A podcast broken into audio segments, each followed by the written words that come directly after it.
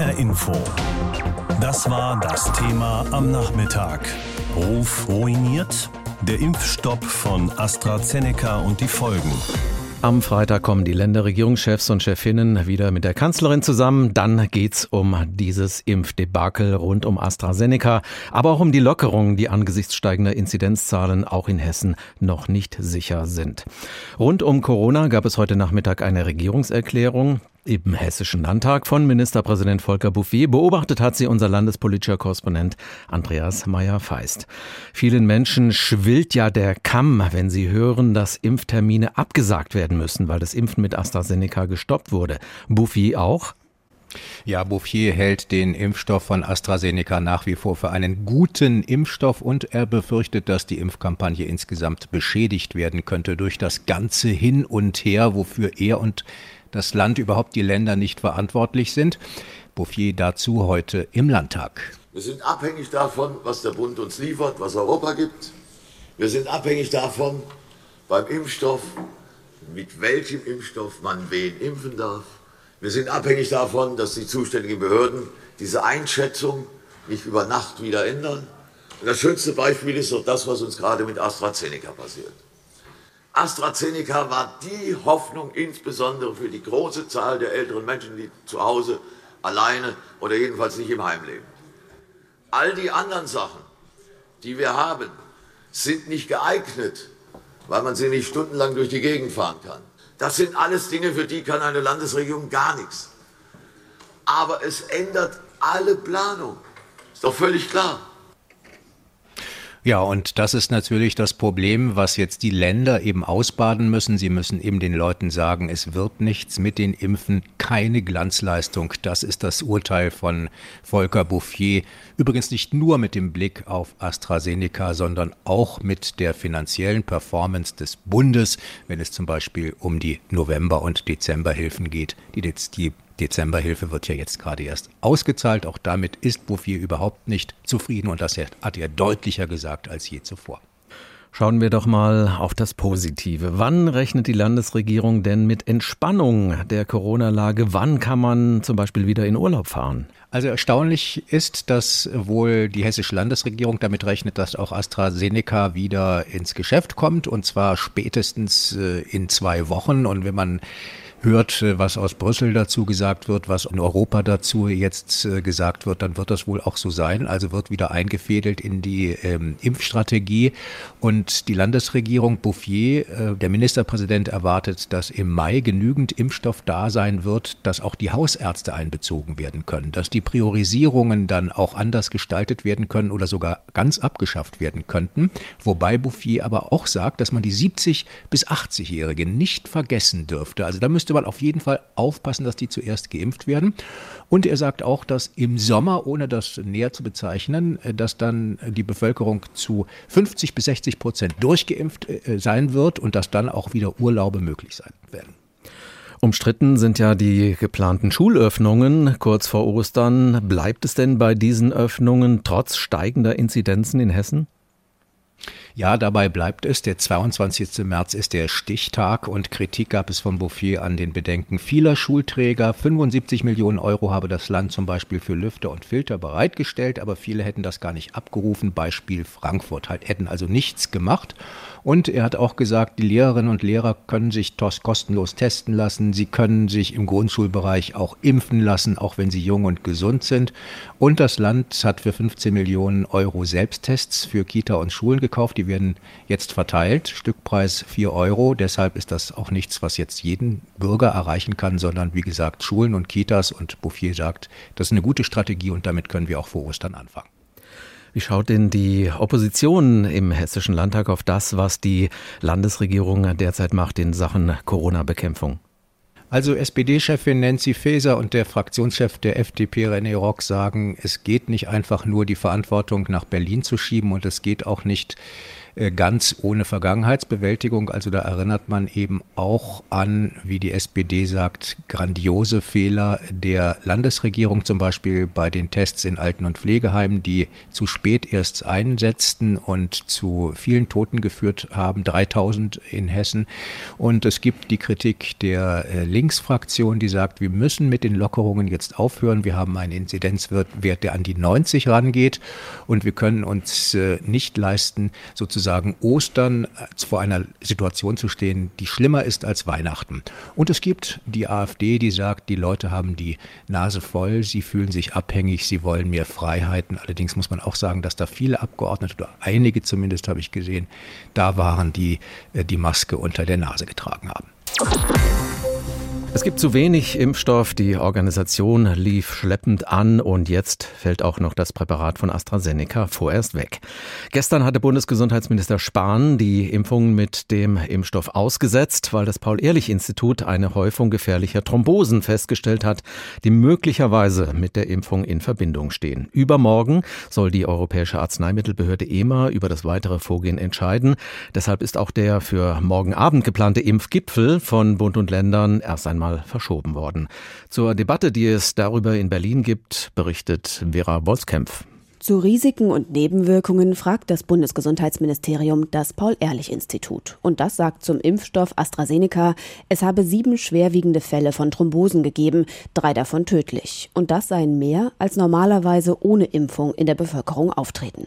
Gesundheitsminister Spahn von der CDU ist dieser fachlichen Entscheidung gefolgt. Doch politisch hätte er das abwägen müssen, findet Grünen-Fraktionschefin Katrin Göring-Eckardt. Auf der anderen Seite frage ich mich, war da eigentlich die Abwägung danach, wie viele Menschen erkranken, schwer erkranken, sterben können, wenn sie nicht geimpft werden?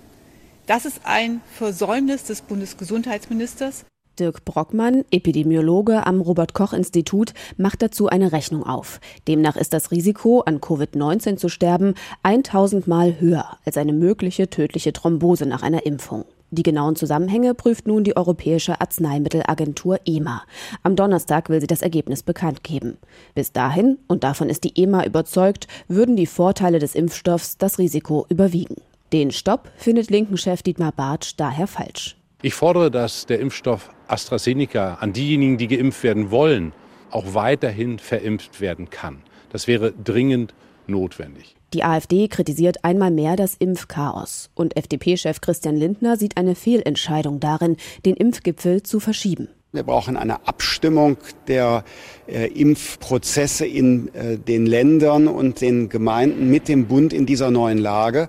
Statt also äh, weniger miteinander zu sprechen, muss jetzt mehr gesprochen werden. Auch mit dem Hersteller AstraZeneca, mit der Wissenschaft, mit den Hausarztpraxen. Das fordert der FDP-Politiker. Laut SPD-Ministerpräsidentin Malu Dreyer soll der ursprünglich für morgen geplante Impfgipfel nun Freitag stattfinden. Weil die Europäische Arzneimittelbehörde sich am Donnerstag ein erneutes Bild machen will über den Impfstoff AstraZeneca. Und jetzt aber der Wunsch äh, von der Bundesebene war, dass wir uns dazu freitags erst treffen werden. Dann haben wir hoffentlich Klarheit ob sie mit dem Impfstoff von AstraZeneca rechnen können. Denn eigentlich wollten Bund und Länder einen Plan machen, wie es beim Impfen schneller vorangeht und wie sie etwa die Arztpraxen einbeziehen können. Ob das wie angepeilt Mitte April losgeht, ist nun ungewiss. Der Impfstoff von AstraZeneca wäre dafür gut einsetzbar, weil er nicht so stark gekühlt werden muss. Aber selbst wenn er dann wieder freigegeben ist, könnte es stocken, befürchtet CSU-Chef Markus Söder. Weil die Akzeptanz von AstraZeneca wird nicht automatisch in den Himmel wachsen. Dann der Vorschlag, das gleich über Hausärzte überwiegend zu verimpfen. Warum? Weil die Hausärzte können die individuelle Beratung machen, ob der Impfstoff für den einzelnen Patienten geeignet ist oder nicht und können dann mit der Impfung auch die Betreuung übernehmen. Selbst die Verantwortlichen in Bund und Ländern sehen einen Rückschlag für die Impfkampagne. Umso mehr braucht es einen Plan, wie sie die Verzögerung aufholen und die schleppende Impfkampagne voranbringen können, um letztlich Vertrauen zurückzugewinnen. Die AstraZeneca-Impfungen in Deutschland sind also bis auf weiteres gestoppt. Eine Vorsichtsmaßnahme, weil es Meldungen über Blutgerinnsel gegeben hat in zeitlichem Zusammenhang mit der Impfung mit dem AstraZeneca-Präparat. Ob die Ursache für diese Blutgerinnsel wirklich die Impfung war, ist aber bisher in keinem dieser Fälle festgestellt worden. Das wird zurzeit noch untersucht. Die Europäische Arzneimittelbehörde EMA hält den Nutzen des AstraZeneca-Impfstoffs bis zum Abschluss dieser Untersuchungen nach wie vor für größer als die Gefahr. Verfahren. Näheres dazu aus Brüssel von Helga Schmidt. Der wissenschaftliche Bericht soll am Donnerstag kommen, aber schon heute warnte die EMA, keine voreiligen Schlüsse zu ziehen. Für die Europäische Arzneimittelagentur sind die Fälle von Blutgerinnseln keine Überraschung. I have to first explain that a situation like this is not unexpected. When you vaccinate eine solche Situation sei nicht unerwartet, erklärt EMA-Direktorin Emma Cook. Wenn man Millionen Menschen impfe, seien seltene Nebenwirkungen dieser Art unvermeidbar. Die EMA-Chefin sicherte zu, dass alle Berichte über Impfnebenwirkungen seit Wochen ausgewertet werden. Und auf der Basis dieser Auswertungen gäbe es im Moment keinen Beleg dafür, dass die Blutgerinnsel eine Folge der Impfungen mit dem AstraZeneca-Wirkstoff sind. I want to also stress that at present there is no indication that vaccination has caused these conditions. Die Blutgerinnsel, so berichtet die EMA-Chefin, seien im Gegenteil in den klinischen Tests auch bei den Testpersonen aufgetaucht, die gar nicht geimpft worden seien, sondern nur ein Placebo bekommen hätten.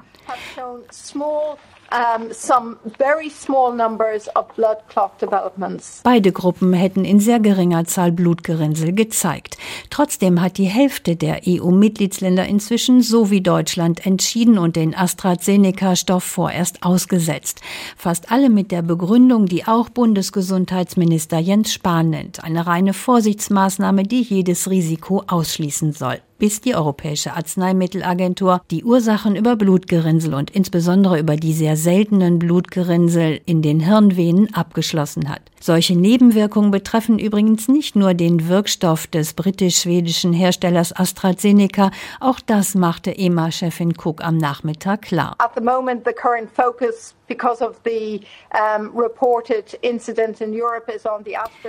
im Moment konzentriert sich alles auf AstraZeneca wegen der Meldungen über die Nebenwirkungen in EU-Ländern. Aber wir haben alle Daten ausgewertet und da sind solche Nebenwirkungen bei allen in der EU zugelassenen Impfstoffen sehr ähnlich. Sie kommen überall vor. Uh, Neben AstraZeneca sind in der EU im Moment zwei weitere Impfstoffe im Einsatz, einer von BioNTech Pfizer und einer von Moderna. Moderna.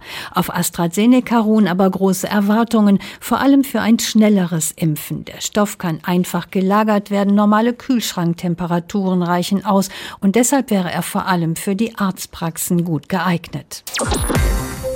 Diese Nachricht mag für viele gestern ein kleiner Schock gewesen sein. Corona-Impfungen mit AstraZeneca sind vorerst gestoppt, auch bei uns in Hessen. Der Grund, das Paul-Ehrlich-Institut in Langen hat der Bundesregierung empfohlen, die Impfungen auszusetzen, denn bei sieben der 1,6 Millionen mit AstraZeneca geimpften Personen ist es nach der Impfung zu einer Thrombose im Gehirn gekommen. Ob nur ein zeitlicher oder auch ein kausaler Zusammenhang besteht, wird allerdings noch geprüft. Für die einen ist das ein erheblicher Rückschlag in der Bekämpfung der Pandemie, andere sind verunsichert, weil sie vielleicht schon mit dem Stoff von AstraZeneca geimpft wurden. Was sagen Betroffene und wie ordnet ein Fachmann diese Situation ein? Andreas Heigen berichtet. Auch bei uns in Hessen wurden am Montag Zehntausende Impftermine mit AstraZeneca storniert. Viele Betroffene wissen nun nicht, wie es mit ihrer Impfung weitergeht. Die mögliche Thrombosegefahr als Nebenwirkung macht zudem ratlos. Auch Elke Horbach.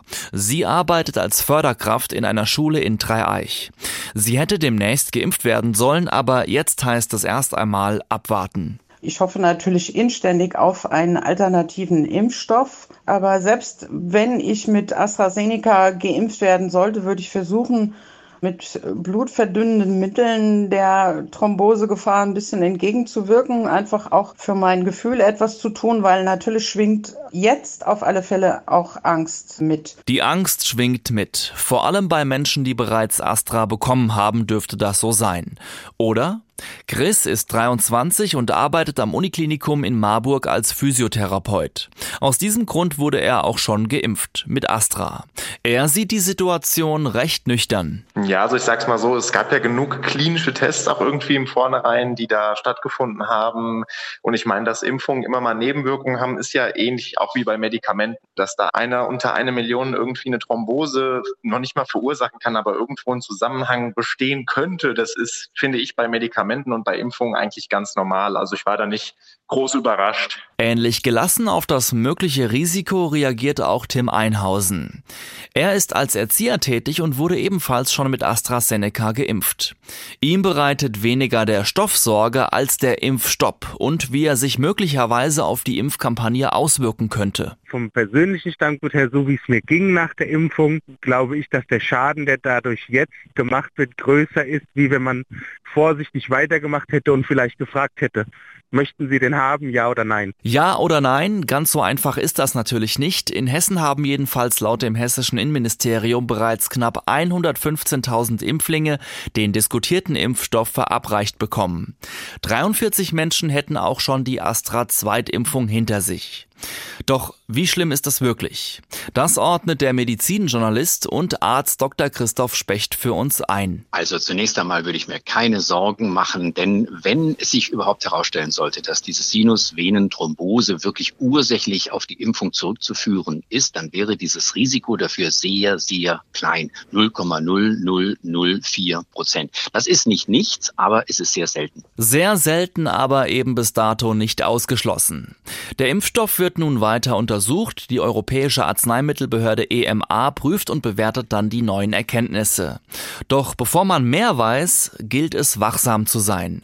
Geimpfte sollten auf Folgendes achten, Dr. Specht erklärt. Ich schaue in den ersten Tagen, vier Tage bis eine Woche, wie meine Symptome sind. Habe ich wirklich starke Kopfschmerzen? Und wenn dann vielleicht noch solche sogenannten petechiale Blutungen dazukommen, das sind so punktförmige Blutungen auf der Haut, dann ist es Zeit, tatsächlich einen Arzt aufzusuchen. Doch für die meisten von uns heißt es sowieso bisher warten, bis man an der Reihe ist. Der Impfstopp sorgt nun für weitere Verzögerungen. Elke Horbach, die in einer Schule mit Kindern arbeitet, kann die Vorsichtsmaßnahme einerseits verstehen, doch geschützt wäre sie auch gern. Natürlich nervt das unheimlich, weil irgendwie keiner blickt mehr durch und ich habe irgendwie so das Gefühl, überall funktioniert es, nur bei uns nicht und das macht mich auch so langsam aggressiv teilweise auch, weil ich schüttel nur noch den Kopf über diese Impflogistik. Das ging wieder mal rasend schnell, wie so vieles in dieser Pandemie.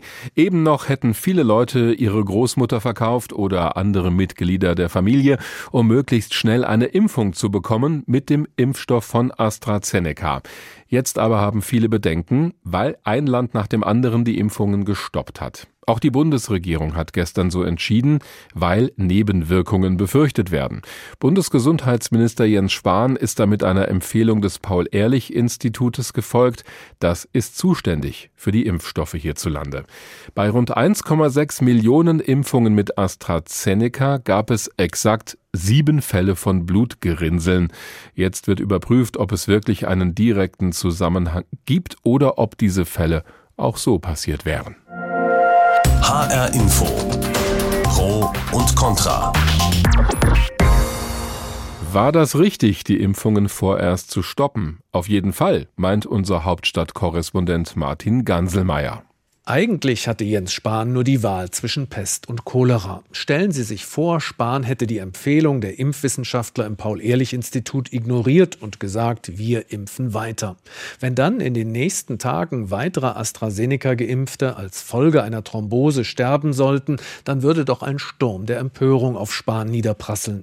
Der Gesundheitsminister wäre wahrscheinlich sein Amt los, weil er sich aus politischen Gründen über die Empfehlung seiner zuständigen Impfbehörde hinweggesetzt hätte.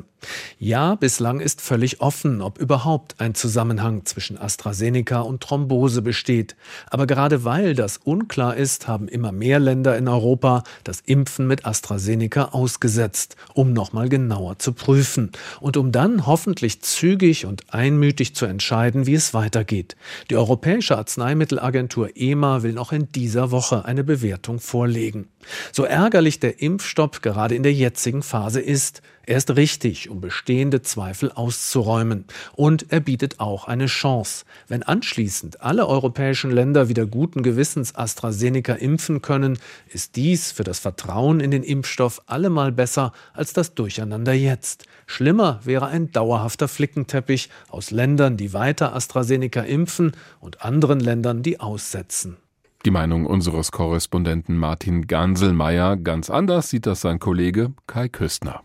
Nun liegt der AstraZeneca-Wirkstoff also im Wortsinn auf Eis und bleibt vorerst ungenutzt in den Kühlschränken. Selbst wenn damit über das Schicksal des Impfstoffs das letzte Wort noch lange nicht gesprochen ist, ob sich die Deutschen je wieder für AstraZeneca werden erwärmen können, ist fraglich. Denn das ist eine der unerfreulichsten Nebenwirkungen der Entscheidung von Gesundheitsminister Jens Spahn. Er beschert dem Anti-Corona-Wirkstoff vorauseilend einen Imageschaden, der kaum wieder zu reparieren sein dürfte. Gleichzeitig bedeutet das jäh aufgestellte AstraZeneca Stoppschild. Die ja ohnehin im Zeitlupentempo verlaufende Impfkampagne wird nun durch ein weiteres Bremsmanöver noch einmal erheblich verlangsamt. Zehntausende Menschen hätten heute, morgen, hätten täglich mit AstraZeneca geimpft werden sollen. Zehntausende Menschen werden diesen möglicherweise lebensrettenden Impfschutz zunächst nicht erhalten. Übrigens, die Europäische Arzneimittelagentur EMA, die für die Zulassung in Europa zuständig ist, steht bisher auch weiterhin zu ihrer Einschätzung, dass der AstraZeneca-Nutzen das AstraZeneca-Risiko aufwiegt. Ja, es ist natürlich richtig zu prüfen, ob der Impfstoff wirklich in seltenen Einzelfällen für gefährliche Nebenwirkungen verantwortlich ist. Noch richtiger allerdings wäre es gewesen, zu prüfen und parallel weiter zu impfen. So aber drosselt die Bundesregierung das Impftempo, erhöht aber womöglich die Zahl der Impfskeptiker im Land. Auch das sind gefährliche Nebenwirkungen. HR Info. Das Thema. Wer es hört, hat mehr zu sagen.